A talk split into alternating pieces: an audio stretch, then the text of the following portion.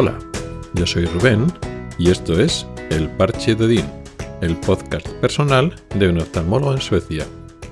Este es el episodio 102 y voy a hablar de tu información personal, la información personal de uno mismo que se comparte y los problemas que ello conlleva. Todo esto viene de un suceso, de una anécdota, podemos decir, que me ha pasado recientemente a cuento de unas gestiones que he tenido que hacer por mi mudanza. Como ya dije en el episodio anterior, pues me he mudado, me he cambiado de ciudad, me he cambiado de trabajo y bueno, pues con todo lo que supone la, mudanza. Ya luego dedicaré más capítulos a cosas, ¿no?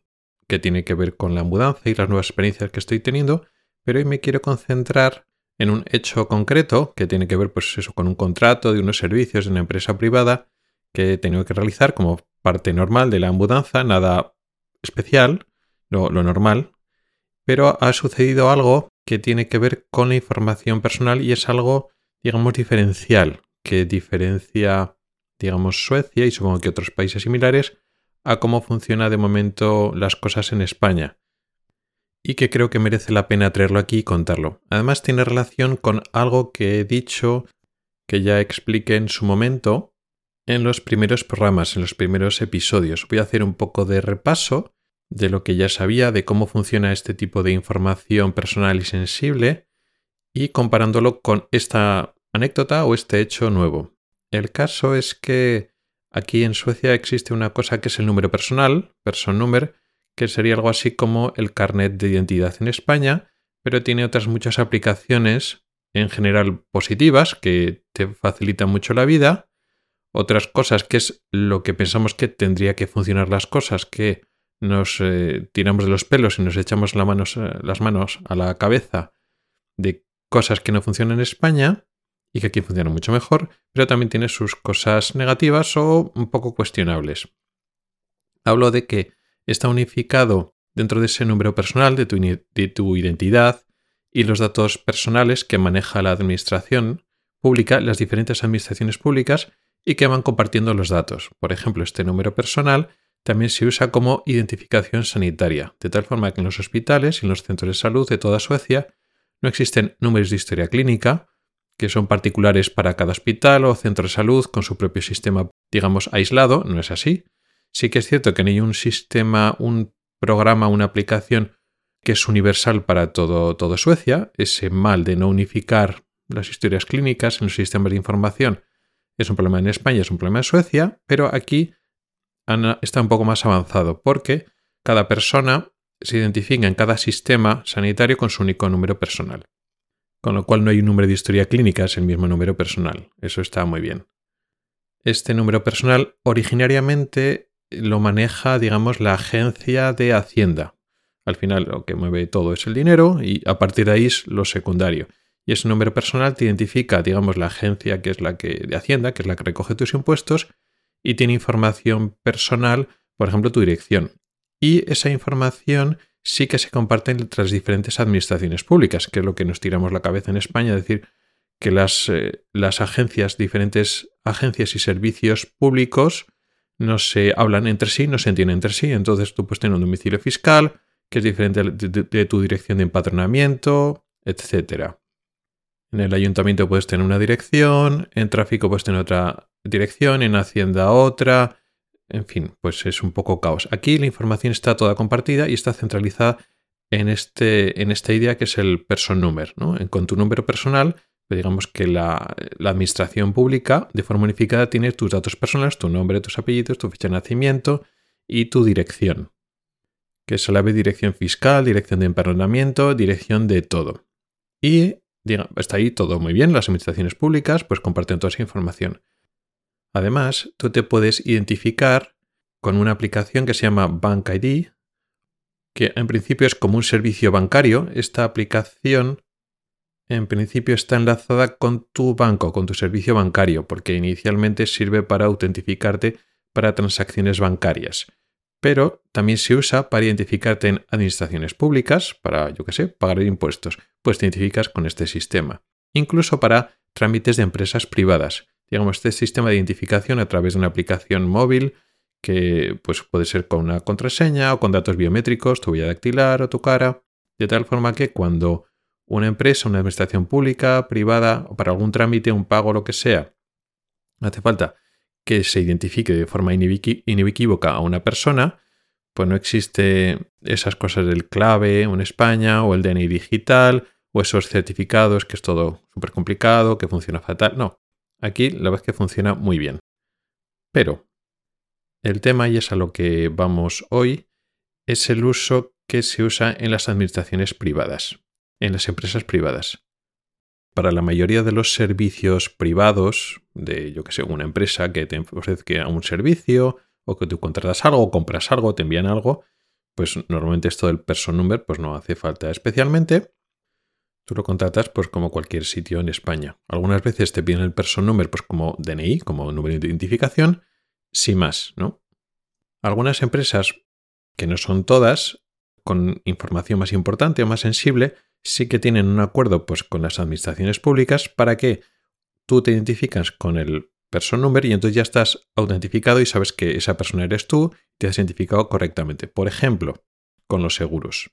Tú contratas un seguro del hogar, un seguro de la casa y te tienes que identificar con este con tu número personal, digamos, usas la aplicación del móvil para cada vez que entres en la página web o la aplicación de esta empresa de seguros que eres tú, de tal manera, bueno, pues que pues, se evitan fraudes, se evitan problemas, estás perfectamente identificado que eres tú y en un momento dado, pues se podrían cruzar los datos de lo que tú haces, las transacciones económicas privadas, con los datos públicos, de tal forma que, por ejemplo, si tú no estás pagando, tú tienes deudas, pues como estás así tan digamos, autentificado y esa unión de información público-privado, pues bueno, pues estás más controlado para lo bueno y para lo malo.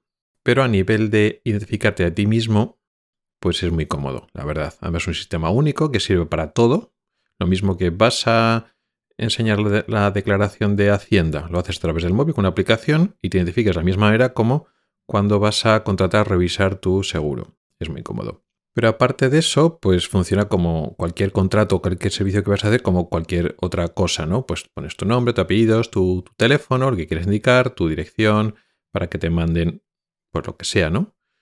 Envíos o un domicilio de entrega de cosas o, en fin, que tú vas escribiendo la información que tú quieres dar para la empresa donde quieres ir. O sea que aparte de eh, digamos, identificarte con este número personal y puedes utilizar esta aplicación que es muy cómodo. El resto de información y de hacer contratos y tal, pues es igual que en España, pues simplemente pues que algunas páginas web funcionan la vez que muy bien, pero ya está, no, no hay tampoco mucha más diferencia. El problema o la diferencia que hubo fue cuando tuve que contratar, digamos, la conexión, el servicio de Internet para esta nueva casa. Como ya dije en el episodio anterior, tenía que contratar, no hay no llega, digamos, cable fibra óptica hasta aquí, digamos que se podría contratar, pero eso es algo que tenían que haber hecho o podrían haber decidido haber hecho los caseros, ¿no? los dueños de la casa, pero ellos se estaban manejando hasta ahora con router de, que usaba la red móvil y, entonces pues lo, es lo que hemos hecho nosotros, pues porque no, no llega la fibra aquí y bueno, esa es la solución un poco que había que hacer y que yo no lo había hecho nunca. Pero bueno, consistía en, pues tú ibas a, ibas a, la página web del proveedor que tú querías, o bueno, el que nos recomendaron. Nos preguntamos, bueno, pues es con, con esta empresa, pues no va bien, tiene una buena cobertura aquí y, sin problemas, vale. Y entonces tú vas a la página web, eliges el contrato que quieres, pues banda ancha, no sé qué, hay varios routers, entonces pues tú eliges lo que quieres y entonces lo que hacen ellos es te mandan un paquete con el router que es eh, que el propio router acepta una, tarjeta SIM, una tarjeta, digamos, de teléfono, y a través de los datos de ese teléfono, pues es lo que tiene conexión a Internet. Y ya está, no hay ninguna, no hace falta que venga una persona a instalarte absolutamente nada. En ese sentido, pues es muy cómodo. Simplemente te mandan un, paquete, tú te lo guisas, tú te lo comes, y ya cuando se activa, tú empiezas a utilizar los datos, ahí empieza el contrato y lo vas pagando sin más. Entonces me lo leí, elegí el, digamos, el contrato y ya está. Y entonces, eh, cuando haces el formulario, dice, bueno, ¿quién eres? Pues número personal. Número personal, digamos, te logueas, digamos, te verificas con la aplicación esta del móvil que ya he comentado y pones algún dato más, pero realmente casi ningún dato. Y luego, después de ese pequeño formulario, donde te pregunta, bueno, pues tu nombre, tu número personal y qué, estás contratando, qué tarifa tienes, qué router quieres que te manden, te ponen, digamos, lo que tienes que pagar al mes y ya está, le das, le tienes que dar el botón siguiente. Le doy al botón siguiente y dice, bueno, gracias por el contrato, chimpum, se acabó. Entonces ya es cuando me quedé escamado, como que se acabó. Le das a siguiente, yo pues pensaba que te iban a preguntar más datos personales, entre otras cosas, la dirección. La dirección física, la dirección postal, que es donde te tiene que mandar el paquete. Porque claro, no hace falta que venga una persona a instalarte nada, con lo cual la dirección física luego no va a ser importante a posteriori, porque bueno, tú con el router, pues una vez el router, tú puedes ir a otro lado y tú puedes seguir con el mismo contrato con la misma empresa y a la empresa le da exactamente igual si si vives en un sitio, si vives en otro sitio, porque bueno, es a lo largo de toda Suecia. De hecho, pues tú seguir con el mismo contrato, aunque te mudes de casa o de ciudad. En el fondo es como cuando tú contratas un operador móvil, de que te contratas pues una tarifa para tu móvil o datos, voz, etc. En el fondo te da igual donde vivas. Pero claro, hace falta que te pregunten la dirección para que te manden el paquete. Y no me lo preguntan. Y ya estaba el contrato hecho. Sí que me habían preguntado una dirección de correo electrónico, pero no una dirección física, una dirección postal. A los pocos segundos de haber dado aceptado y haber finalizado el contrato, finalizada la contratación de ese servicio, pues me llega un correo electrónico pues confirmando que había contratado ese servicio y bueno, pues con los detalles, pues esto es lo que usted ha contratado, con esta banda ancha, este tipo de router, bla, bla, bla, y pone una dirección que yo no lo había escrito. Y me pone la dirección, lógicamente, la de la casa que acabo de dejar, la casa de Gotemburgo. Esto, pues si yo no lo he escrito. Evidentemente, como me iba a mudar y justo lo estaba contratando ya en el cambio, pues iba a poner la nueva dirección para que me lo mandaran allí, que era donde iba a estar allí, eh, aquí concretamente ya en la casa donde vivo, para que me llegara el paquete. Y hoy está, ¿y mi dirección antigua de Gotemburgo en vez de en la ciudad donde vivo ahora en Shopping, ¿Dónde la ha sacado? Y claro, me he dado cuenta que la ha sacado de mi número personal. El número personal tiene, digamos, una dirección, vamos a llamarla fiscal, una dirección de empadronamiento, lo podemos llegar como queramos, pero es la dirección oficial que conoce la administración pública o las diferentes administraciones públicas que, digamos, comparten información, en el sentido actúan como solo una administración pública, vale gran ventaja, pero esa información de alguna manera se la ceden o se la han cedido a ciertas empresas privadas cuando tú te das de alta o tú te validas con el número personal. Esto digo, no me, no me había pasado. Otras empresas que también utilizan tu número personal, aún así te preguntan tu dirección.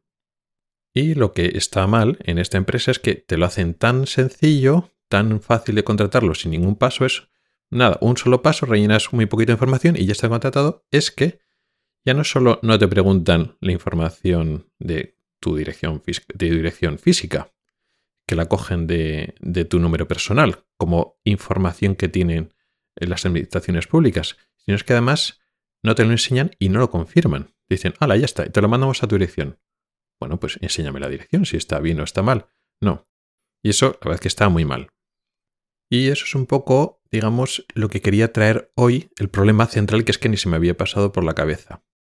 Esto, este trasiego de información personal trae varios problemas. Uno, que da para muchísimo, que es cómo estos datos personales, digamos que la administración pública lo ceda a estas empresas privadas sin preguntarte eh, de forma expresa, sin darte permiso expreso.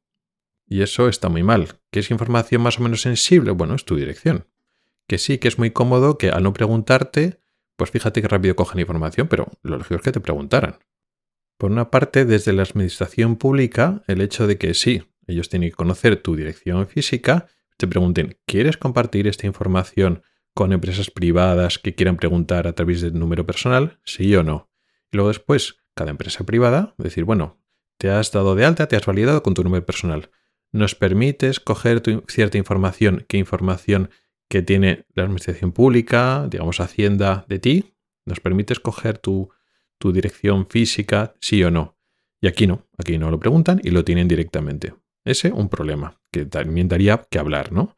el tema de la privacidad y tal. Pero claro, el otro es, digamos, a nivel de cómo funciona la contratación, cómo diseñan, digamos, las páginas web y cómo contratar los servicios por Internet, por no confirmarlo. Por ejemplo, cuando tú quieres, pides algo por Amazon y tienes tu cuenta de usuario y Amazon tiene tu dirección, o incluso puedes tener varias direcciones, y tienes una dirección preferida, digamos, la dirección por defecto. A pesar de eso, y a pesar de que Amazon te lo optimiza mucho, normalmente, cuando haces una compra normal, ves la dirección. Muchas veces te la, te la pregunta para confirmar, bueno, esta es tu dirección estándar, no la tienes que volver a escribir, solo seleccionarla o comprobar que la seleccionada es la correcta. Incluso aunque no te la pregunte, antes de hacerla de comprar, te pone los datos. Bueno, has hecho este pedido y te vamos a mandar a esta dirección. Y ves la dirección que tienen cogida antes de comprar el producto que, que sea. Y si no está mal, bueno, pues lo puedes modificar. Y eso incluso en estas empresas como Amazon, que no ha conseguido esa información tuya por otro sitio, se la has tenido que meter tú. Sí que supongo, no lo he utilizado, que en Amazon hay un botón que es comprar con un solo clic. Supongo que ahí nada, no te pregunto absolutamente nada. Pero es una cosa como muy concreta. Las compras, las compras normales siempre ves la dirección. Y aquí no. Aquí no solo no te pregunta la dirección, sino que no te enseña la dirección que te ha cogido y no lo puedes confirmar ni cambiar. Y yo creo que esto es un ejemplo de cómo se pasan de hacerlo demasiado sencillo. Si lo piensas y te das exactamente igual, también tiene su parte positiva. ¿Quieres contratar algo? Ni te pregunta la dirección. Si a ti te da igual y no te importa tanto, la privacidad, pues claro, bueno, una vez te validas con tu número personal, ya cogen tu dirección. Y todo estupendamente. Todo muy fácil, muy sencillo. Pero aquí se parece de sencillo. Y más en empresas de este tipo. Por ejemplo, si tú vas a contratar un servicio de Internet nuevo, puede ser que es que te estés cambiando de piso. O te estés cambiando de casa. Entonces te cambies de dirección. A veces no. Tú estás en tu misma casa, no cambias de domicilio y te cambias de un operador de Internet a otro operador de Internet. Sí, pero muchos es porque se están mudando o se acaban de mudar, con lo cual es muy probable, como es mi caso, que no has actualizado tu información, tu domicilio fiscal ahí, en el... donde la verdad es que tengo que mirar porque no lo tengo que hacer no sé cómo se hace, pero supongo que tienes que ir a la página web de la de Hacienda y actualizar tu información. Vale, me he mudado y ahora pues aquí. Pero claro, posiblemente no lo hayas hecho. Incluso estés contratando el servicio de Internet con antelación pocos días o un poco antes de irte, con lo cual técnicamente todavía no te has mudado, pero ya quieres que el paquete te lo manden al otro lado. Y aquí, pues eso, un fallo importante que además es que me dejó totalmente descolocado. Cuando, cuando leí aceptar y vi que ya había hecho el contrato tan rápido y esa información no me la habían pedido, me dejó descolocado. ¿Cómo resolver esto? Pues difícil, y en este sentido hay mucha diferencia con España. Los servicios, eh, escribí un mail ¿no? al servicio de atención al cliente, nada, no contestaron, tardan varios días en contestar, llamé el número de atención al cliente y funciona igual de mal que España. Pues salen un contestado automático con varias opciones, todo súper revisado, te preguntan un mogollón de cosas y tienes que ir navegando por ahí hasta intentar hablar con un ser humano. Y luego hablando con un ser humano, pues mm, realmente no te arreglan las cosas, simplemente. En este caso me dijeron que el paquete ya estaba tramitado y no podían cambiar la dirección. Y entonces dice, bueno, tienes que hablar con el servicio de mensajería para intentar cambiarlo. Entonces, bueno, pues vas al servicio de mensajería, intentas localizar tu, localizar tu paquete, muy difícil. Llamas también de atención al cliente, los mismos problemas, misma lista de espera, tienes que esperar mucho tiempo hasta que te, contesta un ser humano y te dicen, no, es que como el paquete ya está hecho, no se puede cambiar la dirección antes del envío, que es lo que quería, antes que me lo enviéis, cambiarme la dirección, no me lo enviéis a un sitio donde ya no estoy. No podemos ser nosotros, tiene que ser la empresa que te lo ha enviado. No, pero es la empresa que me lo ha enviado me ha dicho que ellos no pueden, pero que sí que podéis hacerlo vosotros. Bueno, pues se pasaba la pelota. Al final se resolvió, pero de la forma tampoco muy, muy buena. Porque tiene que llegar el paquete a la dirección donde ya no estoy y entonces ya pues me escriben eh, pues eso, un correo, un mensaje, puede ser una página web y dice, bueno, ahora mandarlo a otro sitio y por suerte te lo pueden mandar a otro sitio de Suecia, a otra región de Suecia, a otra ciudad. Con un coste adicional la verdad que muy pequeño y al final, bueno, pues no queríamos estarnos muchos días sin internet y al final, bueno, pues mira, por el coste que tenía que era 3 o 4 euros más, pues lo pagamos. Y luego, pues mi idea es, bueno, ya de hecho ya lo he hecho, pues he escrito varios correos que todavía no me han contestado al servicio de atención al cliente de, este, de esta mm, empresa de internet y tenemos el fallo que ha habido, que yo no he puesto nunca esa dirección y la he, la he confirmado, he escrito varios correos electrónicos y no me habían contestado, he llamado atención al cliente y al final hemos optado por eso. Y creo que esos 3-4 euros, pues creo que tenían que correr al cargo de la empresa. Todavía no me han contestado ninguno. Voy a intentar que me devuelvan ese dinero y si no, pues mira, 3-4 euros, pues ya está. Porque claro, si doy de baja este paquete o esta, esta contratación y luego hago otra contratación con la misma empresa o con otra empresa, se tarda más días y al final, bueno, es mucho tiempo para estar sin internet. Y al final, bueno, pues mira, si nos devuelven el dinero bien y si no, pues mira, esos 3 o 4 euros es más trastorno dejarlo y posponerlo más que pagar ese dinero. Pero bueno, todo este problema por eso, por esta información personal que tiene una administración pública que lo pueden coger empresas privadas y encima de que la cogen no la confirman. Así que nada, a partir de ahora andaré con más cuidado de, ese tema, pero son estas cosas diferentes entre Suecia, entre España, que es que ni se te ocurre. Si no le he dicho mi dirección postal, como mandar un paquete. O sea, ni se me ha ocurrido en ningún momento dado. Cuando he visto el formulario, bueno, me pregunta mi nombre, mi número personal, mi dirección de correo electrónico y pues, siguiente. Y siguiente, ah, ya está, gracias. Como que gracias. ¿Dónde me mandas el paquete? Y bueno, pues a partir de ahora tendré mucho más cuidado en ese sentido. Supongo que lo que haré será cambiar mi dirección postal cuanto antes para evitar estos problemas y eso es justo cuando estos problemas surgen, sobre todo cuando te mudas. Pero bueno, hay que saberlo. Hasta ahora no me he pasado. Las empresas que se validan con el número personal, la información personal que me pedí, que necesitaban, me la pedían y yo la ponía. Y bueno, ahora saber que no, que la pueden coger sin preguntarte. Y nuevamente, tiene sus partes positivas, muy cómodo para muchas cosas, pero también tiene sus partes negativas. Primero, poco pensando en la privacidad personal y segundo, cosas prácticas, que a veces, pues bueno, te cogen información tuya personal sin confirmar si es correcta o no es correcta.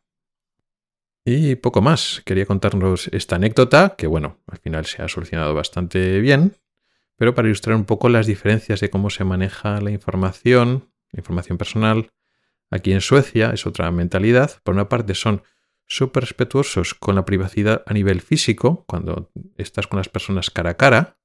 La cercanía y la familiaridad, a veces el exceso de familiaridad que hay en España, aquí no, aquí son mucho más individualistas y mucho más respetuosos con tu espacio y tu tiempo personal, pero luego curiosamente, a nivel de funcionamiento, pues pues eso, de contratación, de información a nivel de, pues eso, de empresas, de administraciones y tal, en pos de la, como diría, de la agilidad, que está bien, pues eh, digamos se renuncia mucho a ese espacio privado personal, ¿no? A la información privada. Eso es curioso.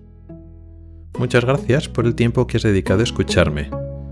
Tienes los métodos para contactar conmigo en las notas del programa. Nos oímos la próxima semana. Hasta el próximo episodio.